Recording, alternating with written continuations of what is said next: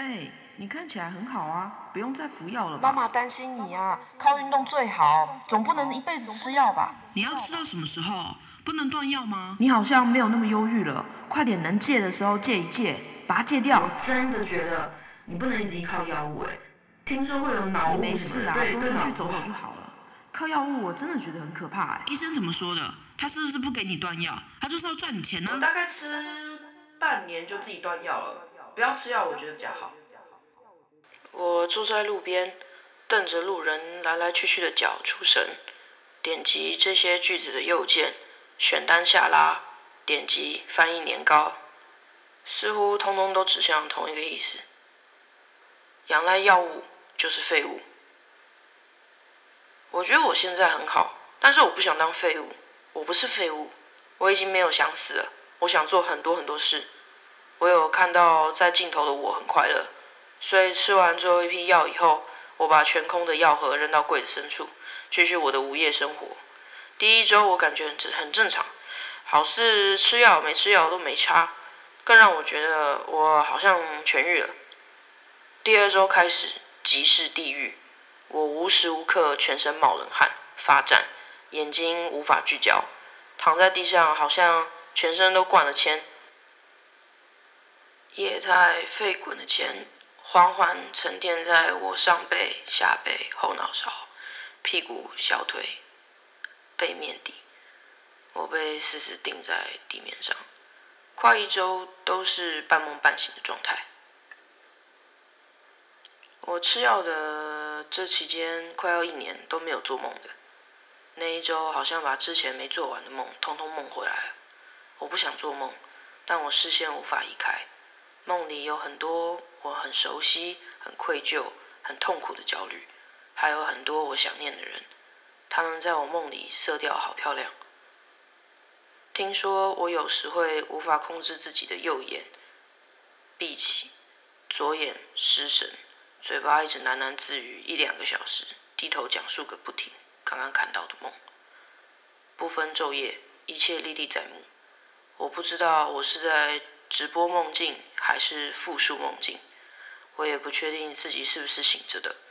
我在这个状况之前答应人家要做很多事，也全吹了。老实说，我根本不记得自己怎么回绝那些人的，但我记得我用爬的去拿手机，狂冒汗，用手机录音功能跟人解释我不行做任何事情。但最可怕的是，我随时感觉自己在晕车，那感觉真的想到就恶心。可是我不想当废物，我也不想要被贴上一些奇怪的标签，不适任某某某工作，slash 抗压性不足。我右眼半闭，笑了出来。抗压性这个词真是贬低某人价值的方便词。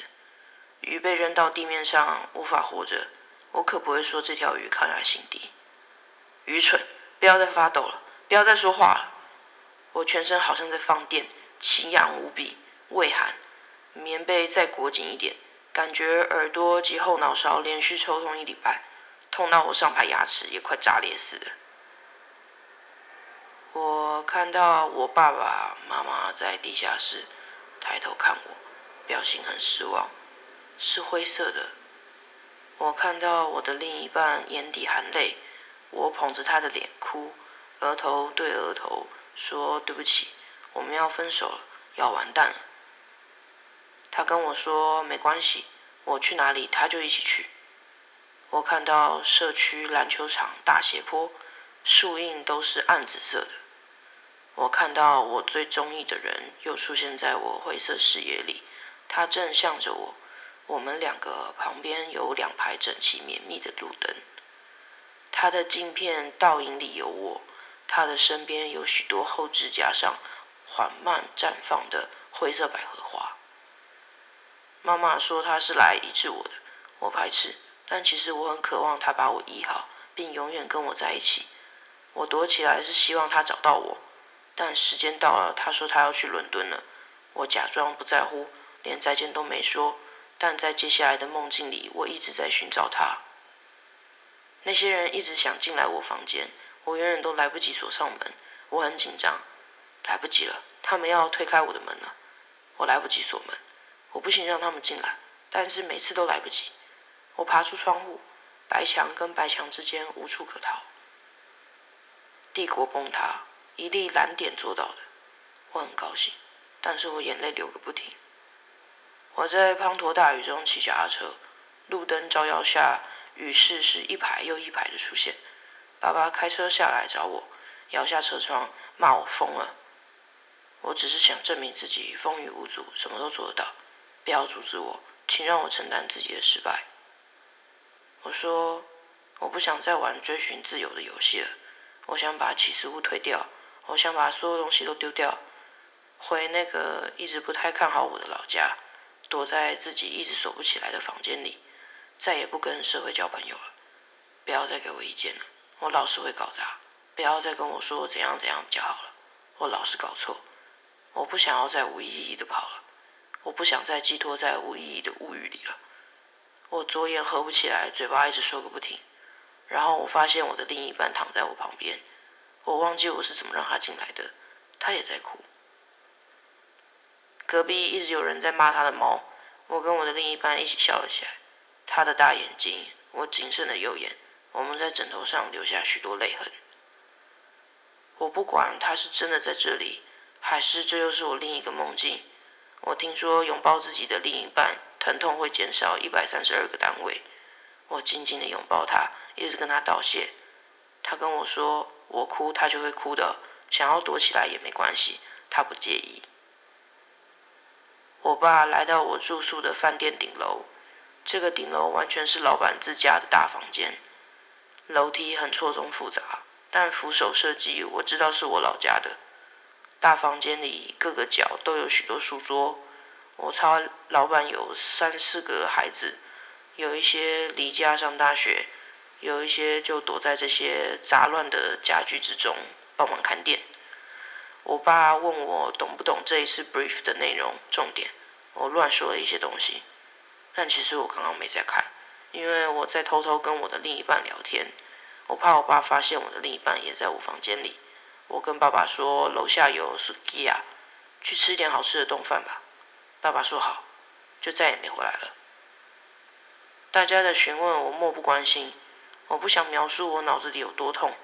他们不知道我为了不养了药物做了多少回愚蠢的事，他们也不知道我有多在意他们的想法，以至于常常做出错误的决策。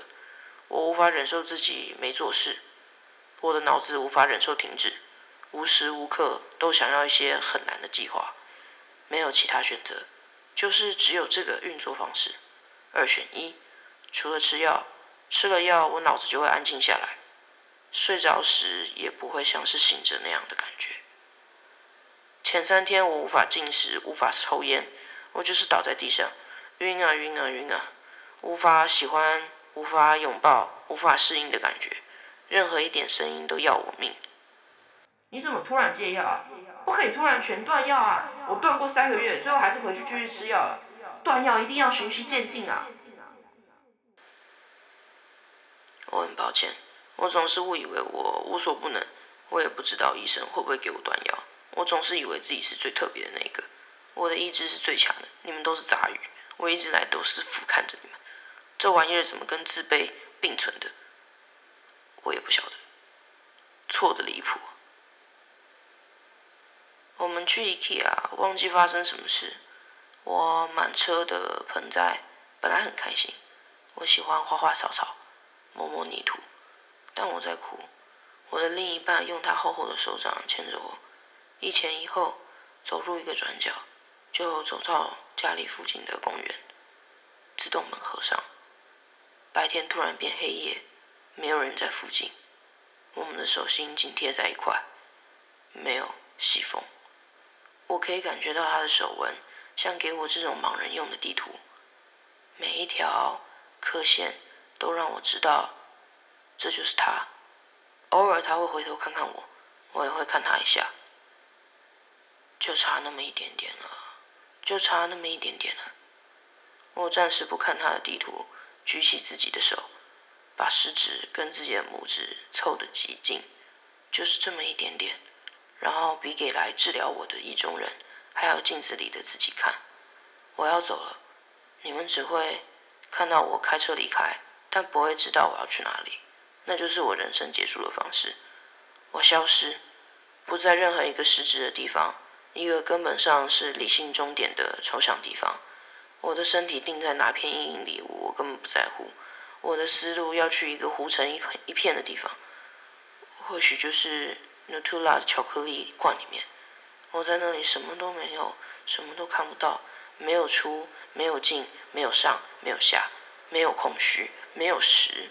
我也无法向这个世界挥挥手道别，也没有零这个概念，无法描述的状态。不是空气，什么都不是，也可以什么都是。再见，身为人类的我。我会享受最后一次挥手，最后一次享受身为人类才有的肢体语言、意义、动作，向崩溃中的帝国挥挥手。再见，我心里想到。推开亮晃晃沙布威店的玻璃门，他坐我对桌，暂时不牵手。我趴在桌上痛苦的吃，餐都点不好，因为真的太晕了，脑子叫我吐出来。但我空了三四天的胃，光速吸收了有三颗肉球的面包。吃完，我趴在桌上。店里的音乐真的是太可怕了，每一条音轨都在强奸我耳朵。桌子不见，我软绵绵的躺到蓝色床上。房间没开灯，另一半背对着我在玩手机。我看他的背许久。人类的文明像五千年的狂奔。手上的火把斧头还没落地，就变成桥炮打药。广播剧小小声的说道：“我钦佩。”闭上疲惫的眼睛，继续坠落。一点点头晕的时候，他们给我办了一个小小生日。我要求他们拿蜡烛递我看看。起司屋上的地板到现在还有一滴红蜡没有被刮掉。我借了安全帽，吃了蛋糕，跟他们说谢谢，回去另一半的床上躺好，另一半给了我几个亲亲饼干，我收好，继续做梦。我好像醒过来了，我听见自己说我要回诊，我不要再断药了，我要回去吃药。另一半看向我，等了一会，就问我为什么要断药。我说我只想证明自己不是废物，我心里没问题，我可以去考任何我想考的试。还有那些人一直说吃药是不对的，我受够被人这样说了。他说：“哦，原来如此，好，那就去回诊，继续吃药没关系。”他停顿了一下，突然语速二点零的说道：“好，既然你都说你要回去看诊了，我猜想我现在是可以跟你说说我的感觉了。”这时我突然意识到，这几个礼拜他真的没对我做的任何事情给出任何评价，他就是牵着我的手，很安静。我又突然开始发抖。他坐在对桌说：“吃药没有错，他们都搞错了，不要再听他们说的了。医生判定能不能停药根本不是重点，重点是你要一直调整药物，直到你完全没副作用为止，而不是停药。”我摇头，可是一直依赖药物不好。谨慎失神的右眼看着他，哪里不好？他说：“没副作用，不用受苦，可以更有效率的去做你想做的事，哪里不好？”我点点头。我原本也是这样想的，但大家都说不好。他说他知道，心理上的药还是有一些污名化。像我今天说我眼睛不好要吃叶黄素，大家都不会怎么样，或要我停药，对吧？但我脑子心理状态不好，吃药大家就发疯了，对吧？我笑，右眼看向左边，我说对。我想了想，说你是不是忍很久？你是不是很想跟我说这些？他点头，说对。你每次都会这样，我发现你一旦决定要做什么事，我说破嘴也没用。宝贝，我要怎样怎样，这就代表我怎么说都没有用了。所以我在等你说要回诊。如果你没有要回诊，一直沉下去，那就算了。但我想很大几率你是要回诊的。你要回诊，就代表你痛的受不了了。你痛的受不了了，跟你讲话，你就会比较听得进我的话。我很久没有笑这么开心了。在我看来，他像等了我两个礼拜。每天怀里揣着一长排子弹在等我，等待期间一边看我发疯，一边在脑子里丈量每一发子弹的完美火药量，保养他的枪。时机成熟就二话不说朝我开枪，发发精准。我甚至没有感觉到痛。你忍很久哦？我问。以前他可是对什么事都有高见的，现在不管我声称要做啥，他都说好。我有注意到的。他点点头，我就知道要等，我知道的。他是最聪明的斗牛士。他接着问：“你没有要停下来，对吧？”我点点头，对，我没有打算真的放弃人生。他调整坐姿，继续开口：“那你应该要继续吃药。